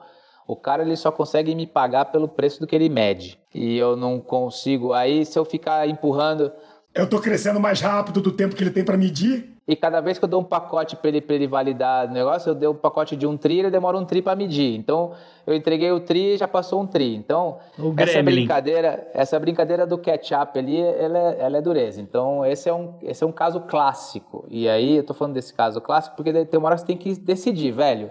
Esse é o meu período de medição, não é o ideal, tô crescendo pra caramba, mas, cara, eu não consigo. Uh, é impossível. E, e, assim, comprador tem muita dificuldade em pagar preço futuro. Fala assim, ó, é o meu preço vai ser o resultado que vai vir, porque ele não, ele, cara, ele precisa medir aquilo que ele vê, não o que ele vai ver, né? Então esse é um caso que é curioso, né? Então da minha própria, pô, a gente teve o caso da Singu, que é um caso que a gente participou, participei da transação, que o Amuri era investidor e tal, então a Singu foi uma que a gente teve que fazer bastante limpeza da, da, do histórico da companhia para possibilitar uma transação com, uma, com a Natura, que também é uma empresa listada. E aí a gente teve que, meu, fazer um catch-up de seis anos de empresa em dois meses. Então foi assim, super, super, super apertado. Teve, teve muita coisa rolando, muita curiosidade aí, muita coisa interessante que aconteceu nesse período. E a gente até o último minuto não sabia se o negócio aconteceu mesmo ou não, porque além disso tudo, a gente tinha uma base de investidores muito dispersas. A gente precisava validar com todos os investidores que estava todo mundo confortável com a transação, tá? Que é outro aspecto também, Gustavo, sim. Uhum. Você tem um monte de investidor na startup. Sim, sim. E aí você tem que falar assim, galera, esse é o deal que a gente tem na mesa. E tipicamente, o deal ele não é igual para todo mundo não no sentido de que o deal não é o mesmo. O deal é o mesmo, mas como os investidores entraram em momentos diferentes, Sim. a percepção deles de que o deal é bom pra caramba ou não é bom pra caramba é diferente, porque tem claro. gente que vai ter mais retorno do que outros. É um jogo de né? emoção completo, cara. Então, então esse é outro, né? Então, você imagina, lá a gente teve que fazer um evento lá com todos os investidores, explicar tudo para todo mundo. Teve gente que adorou, teve gente que achou uma bosta. E daí a gente teve que trabalhar todos os caras para conseguir se movimentar. Né? Já teve caso aqui, por exemplo, teve um caso emblemático para a gente ano passado. É, esse eu, eu, não vou falar o nome da empresa, mas o cara ele recebeu uma proposta, é, a gente negociou a proposta, fez tudo, estava tudo negociado. É, a gente conseguiu um preço que era acima do preço que ele queria, conseguiu todas as condições que ele queria. A gente fez uma reunião com o cara às 5 da tarde, onde estava tudo pronto para assinar. É, daí, pô, todo mundo foi para casa e combinamos, ah, 8 horas da manhã, amanhã a gente assina, beleza? Chega lá no advogado e assina. Jesus amado. a cara do amor. É, tô vendo onde é que você vai Aí, parar. quando deu 10 e meia da noite, o cara me liga e fala assim, cara, eu não quero mais não. Ah, meu Deus, mentira. não quero mais não, acho que pensei aqui, não... Deu cold feet. Meu coração aqui tá me dizendo que eu não tenho o que fazer essa transação, porque eu não estou acreditando que aquilo que, eu, que o earnout vou ganhar, meu coração aqui está inquieto, eu não, não quero fazer essa transação. Eu falei, não, meu amigo, peraí, como assim teu coração está inquieto? Você tá louco, né? O que que, que, né, está faltando? Que que mudou, tal, é. É, aí tudo somado, cara, esse foi um caso super, assim, eu fui até, eu fui até ele, fui falar com o cara, falei assim, não, então vamos seguir, faz o seguinte, dorme aí tranquilo. Amanhã eu vou falar pro cara que a gente não vai conseguir chegar às 8, que a gente vai chegar às 10. A gente se fala às 8. Bate um papo. Senta tal, bate um papo. Você me explica o porquê que, porquê que isso está acontecendo. E, e aí eu vou te dar minhas considerações. E aí você decide se você vai ou não vai para o closing, né? Para o signing e para o closing. O cara tava tipo subindo pro altar e deu medo aos 48 deu me, do segundo deu medinho, tempo. cara, é. deu medinho. O famoso se, se tiver alguém que, que tenha algo contra, fale agora, o cara se para sempre. Alguém deve ter falado alguma coisa pro cara, o cara falou com alguém que ligou para algum brother que vendeu a empresa, teve uma mais experiência e o cara, sei lá, X. Puts. Aí, aí beleza, aí falamos com esse cara, falei com o cara, daí expliquei para ele. No final ele tinha medo de que uma parte do recebimento dele não ia acontecer. Daí eu falei assim, cara, então vamos fazer o seguinte: se eu não receber agora e você só me pagar quando isso acontecer, você fica confortável? Porque daí sou eu dizendo que eu tô correndo risco com você. Aham. Eu não ia te botar para assinar um negócio que eu não acredito que vai acontecer. Legal. Ele falou, porra, mas você vai fazer isso? Eu falei assim, eu faço, cara, porque eu tô, eu tô confortável Aham. né? E não era pela grana, era pelo sinal pro cara Claro. de que eu estava confortável em correr um risco que talvez ele estivesse enxergando e que eu não via. Uhum. E aí, beleza, acabei fazendo isso. Os caras foram lá, assinaram, fecharam o negócio. É, não recebi. Fui receber só quando esse outro evento aconteceu. O evento, obviamente, aconteceu, a gente recebeu, deu tudo certo tal, não sei o que lá. Mas esse, esse é um caso. Já Um teve caso. caso, cara. Pô, tem vários. Eu posso ficar aqui horas Aham. falando sobre. Né? Teve um outro, cara, que o comprador, no dia da assinatura, na verdade, de, um, meia hora antes de assinar, falou pra mim que não tinha grana pra pagar. Ih! Que isso? É tipo, é tipo contratar a Anitta e ela tá no camarim e você falar que você não tem como pagar. É, então, cara, eu não tenho grana. Aí o cara queria, na, naquele minuto, naquele momento ali, falar assim: não, posso assinar e pagar daqui 60 dias? Aí eu falei, cara, eu não vou nem falar pro meu cliente que você não tem dinheiro. Você faz o seguinte, ó. Você vai lá, você pega uma dívida, você liga pro gerente do banco, você liga pro teu investidor, você fa... e a empresa é grande. Você faz o que você quiser. Eu vou sair para almoçar com os caras, falar que você precisa aprovar alguma coisa no teu conselho. Eu vou sair para almoçar com os caras. Você me liga daqui umas duas horas para me falar se você se resolveu. Jesus amado. E se você não se resolver, a gente vê o que faz. Mas eu não vou nem falar pro meu cliente Que tem essa que possibilidade. Que tem essa É. possibilidade. Ele não vai saber. Aí, beleza, fomos almoçar. Daí o cara me ligou, ó, não, beleza, ligamos pro banco aqui, conseguimos, conseguimos aprovar uma linha de dívida para fazer a operação e daí o nosso investidor vai fazer o top-up, vai se resolver. Só que, porra, vamos ter que correr agora porque, sei lá, preciso fazer não sei o que lá para aprovar até 5 da tarde, porque era o tempo de fazer a TED. Daí eu falei, não, beleza, então tá bom. Que hora você quer que a gente vai aí para assinar? Ah, não, pode voltar que a gente já tá pronto para assinar e tal. Aí fomos lá. Aí beleza, no final deu tudo certo, 5 horas da tarde o cara apertou o botão, fez a TED, que é um momento super Nossa, legal esse do momento é M&A, legal. né? Que fica o, o empreendedor fica ali no F5 ali, É. né? Você fica ali só no refresh velho, ali Que no legal. No internet banking, daí na hora que o cara dá aquele sorriso, assim, você fala assim, puta, pronto, caiu É. a grana na conta. Né? Aí beleza, aí foram lá comemorar, não sei o que lá. Quando foi à noite, né, a gente tava lá, no- aí eu virei pro cara e falei assim, cara, agora eu posso te contar uma coisa. Jesus amado. É, às, ao meio-dia o cara não tinha dinheiro pra te comprar, velho. Vixe, Maria. Aí o cara, como assim? Eu falei, não, meio-dia o cara me chamou lá e falou assim, cara, eu Queria negociar dinheiro. 60 dias, queria, queria negociar prazo. Ele falou, mas, você nem falou nada? Eu falei assim, eu vou falar pra você pra quê? Ia dar uma Pra eu surtada. ficar nervoso e você ficar nervoso. Então, cara, eu falei, agora o dinheiro tá na conta, tudo resolvido, beleza, né? Aí o cara. Inclusive começa a gastar pro cara não pedir de volta. É. Pois é. Não, já fala, caiu na minha conta, caiu. E esse momento da assinatura que você falou, cara, é um momento muito legal mesmo. Eu, eu, eu participei da, da, do dia da venda, quando a gente vendeu a Admatic é, é, pro grupo B2W. E, e é engraçado como, como alguma coisa acontece, que é o seguinte, cara. Nesse dia, eles escolhem, escolheram um escritório de advocacia grande, com uma mesa gigante, num puta prédião, tinham, sei lá, 25 cópias Isso. desse calhamaço de cada contrato com todos os investidores. Tem que visitar todas as páginas. Você tem que visitar todas as páginas, assinar tudo. Você fica uma hora e meia, duas horas, às vezes mais, só assinando. Isso. E tu fica no lugar esperando o dinheiro cair na conta. Exato. Que vem assistente e fala: olha, o, o fulano de tal, a empresa já programou o negócio, então é, se vocês quiserem esperar aqui, vocês podem esperar, mas se vocês quiserem ir para casa, vai querer. Cadê Ninguém que alguém vai vai? casa, Ninguém não. vai. Todo mundo fica sentado ali esperando, apertando F5. Eu nunca vou esquecer disso, cara. E aí eu, eu fiquei lá, eu era o anjo, mas eu tinha feito, foi uma das minhas melhores saídas até hoje. Ia botar uma baba pra dentro e eu fiquei lá dando reload, reload, reload. O dinheiro nem ia entrar todo no primeiro mês. Ele tinha, se eu não me engano, algumas entradas, acho que eram umas três ou quatro parcelas, era alguma coisa assim.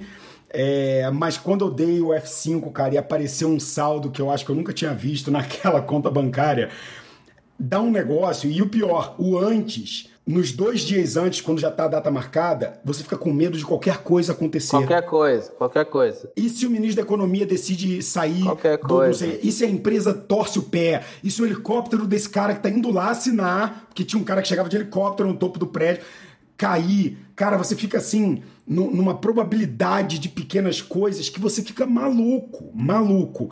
Então é um momento assim de realmente muita euforia. Eu espero passar por um desses é, em breve. Estamos trabalhando para isso, continuando investindo para isso, e, e- e esse momento realmente é muito, muito bacana. Não, é muito legal. E isso aí, essa é uma das coisas que a gente curte, assim, tá perto do empreendedor quando, quando ele tem essa realização e ele vê isso, é um negócio que, putz, é muito legal pra gente que trabalha com M&A, ver o cara assim, fu- assim, rola um ufa, assim, no cara, chuf, É, é um ufa e um, e um, e um sorriso espontâneo mesmo, de que você fala assim, ponto, chegou a grana ali do cara, agora ele vai pegar as coisas que ele veio pensando nas últimas três semanas que ele ia fazer com o dinheiro que ele ia gastar, ou que ele não ia gastar, ou whatever, e agora o cara né, é, virou a página. Então, assim, é, é realmente um momento curioso. Teve uma última, só para Manda bala. essa é muito legal, acho que vale. Que é um caso super bacana, eu até postei isso no, no meu Insta lá, que foi curioso. E para ver como empreendedor, cara, é um bicho realmente diferente. A gente estava numa transação, nessa eu não estava, eu não era o advisor, eu era o, era o anjo dessa, dessa companhia, tinha investido lá, estava ajudando o advisor, mas não era advisor.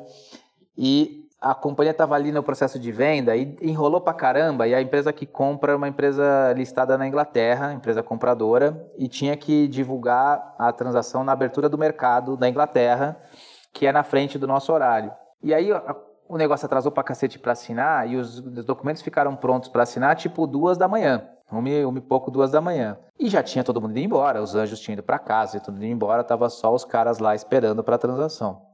E aí os caras começaram a ligar pra gente, só que, meu, galera dormindo, de madrugada. Telefone na sala.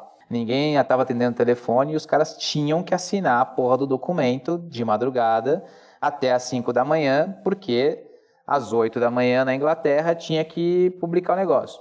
Aí os empreendedores tiveram uma sacada. Você vamos vamos fazer o seguinte: vamos chamar um iFood para casa de todos os anjos para entregar batata frita de madrugada, porque daí os caras vão tocar no interfone dos caras para entregar o iFood e a galera vai ter que levantar para atender o interfone. e vai ver que tem ligação. E aí vai mensagem. ver que tem ligação, não sei o que, e daí vai atender o celular e aí eles vão conseguir assinar pela, digitalmente pela plataforma. Então os caras tiveram uma puta sacada de chamar o iFood. Então, olha só, o iFood acho que nunca pensou que podiam usar a solução dos exato. caras para isso, né? Aí os caras entregaram a batata frita em casa, daí, meu, eu lembro acordando bêbado, assim, de madrugada, né? Torto de sono, acordando lá, falando assim. Aí o cara, cara, tem aqui um iFood pra vocês pedirem batata frita. Eu falei, hã? Eu falei, pedi batata frita de madrugada. Aí virei pra, pra, pra minha esposa e falei assim: Você pediu batata frita? Ela tava dormindo, ela batata frita. aí, aí, beleza. Aí o cara disse: Não, é da IntelliBrands. Aí eu assim, putz, já sei o que que é. Aí fui lá, peguei meu celular, 20 ligações perdidas. Aí, eu, aí liguei pros meninos e disse assim, olha, cara, você tem que entrar lá e assinar, não sei o que. E daí conseguiram fazer isso com todos os anjos. Então, cara, esse é um dos casos aí que ficou Animal. ficou marcado aí. Então tem, tem várias. A gente que vive disso tem vários casos, cara. É, dá, pra, dá pra se divertir bem. E com essa história da batata frita que valia milhões, naquele momento ela valia, ela valeu muito mais do que uma batata frita. Vocês tiveram aqui um bate-papo completíssimo, muito rico, muito bacana, descontraído, técnico, com esse brabíssimo do nosso segmento, um grande amigo. Julian, cara, excepcional, adorei esse papo. Daria pra gente ficar conversando duas, três horas, dá pra gente fazer outros temas de outros episódios. Na próxima temporada a gente faz mais um. Eu queria agora que você compartilhasse com a gente suas redes, as redes audaz, desse a palavra final para a gente poder fazer a conclusão desse nosso podcast aqui com todo mundo que está escutando a gente nesse momento. Oh, beleza, bicho, valeu, puta, super legal aqui, obrigado pelo convite. Fico à disposição de vocês aí sempre que achar que consigo agregar aí com, com o canal e com tudo que você vem, que você vem fazendo para a comunidade de maneira geral, né? Então, vamos lá, meu meu meu Insta é o arroba Julian Tonioli, né, que é meu nome e sobrenome, então Julian, T-O-N-I-O-L-I.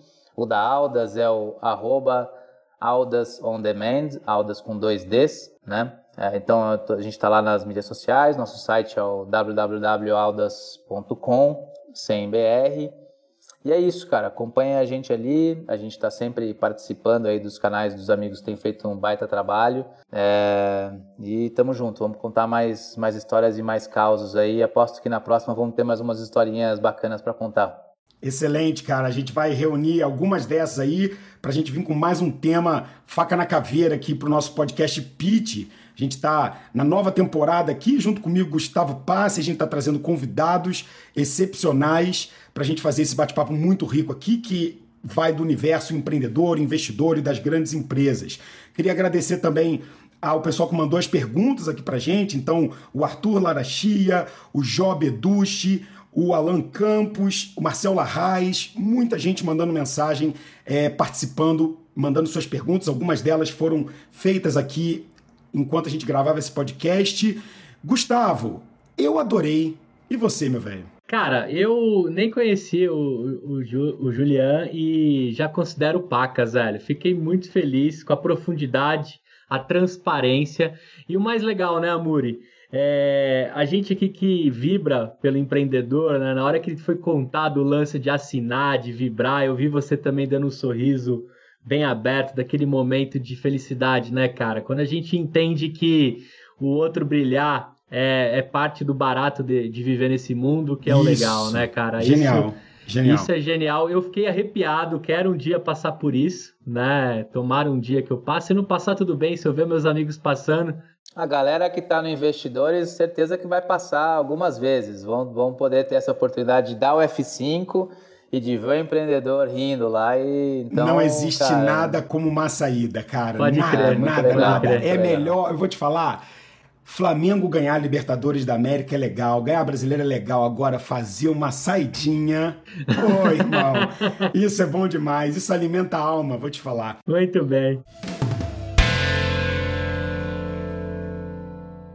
Cara, Gustavo, eu vou fazer as nossas considerações finais aqui. Eu vou deixar a palavra é, de encerramento contigo também, para todo mundo que assistiu, ouviu e acompanhou a gente até agora. Muito obrigado por estar aqui. Você é aquele seguidor, aquele ouvinte Triple A que a gente chama, tá acompanhando até o final, tá ouvindo aí, da onde você estiver, do seu carro, tá no chuveiro, tá ouvindo a gente, tá no podcast, tá no celular. Printa agora da onde você estiver e posta nas suas redes, marcando a gente aqui, marcando o Julian, marcando o arroba Gustavo Passe, marcando arroba Muripinho também. É, para você que está escutando a gente agora em alguma plataforma como Apple, Spotify, não deixe de dar o seu review, a avaliação desse episódio e coloca lá também os seus comentários para a gente saber que temas que a gente traz aqui para os próximos. Essa temporada aqui é gravada comigo e com Gustavo Passe no podcast Pitch. Então, como esse cara é o meu produtor e ele que manda nessa parada, Gustavão, o fechamento é contigo. Cara, eu só quero convidar a galera para conferir todo o material que já foi feito do Amuri lá no EmpreendaCast. E também vou levar uns trechos dessa, dessa, desse bate-papo animal aqui, Amuri, lá pro Empreenda para trazer toda a galera para cá.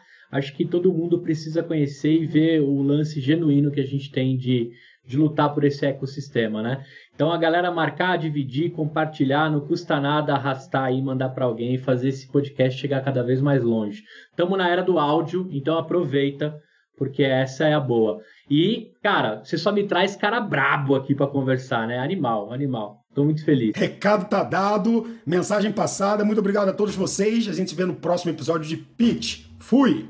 Valeu, galera! Valeu!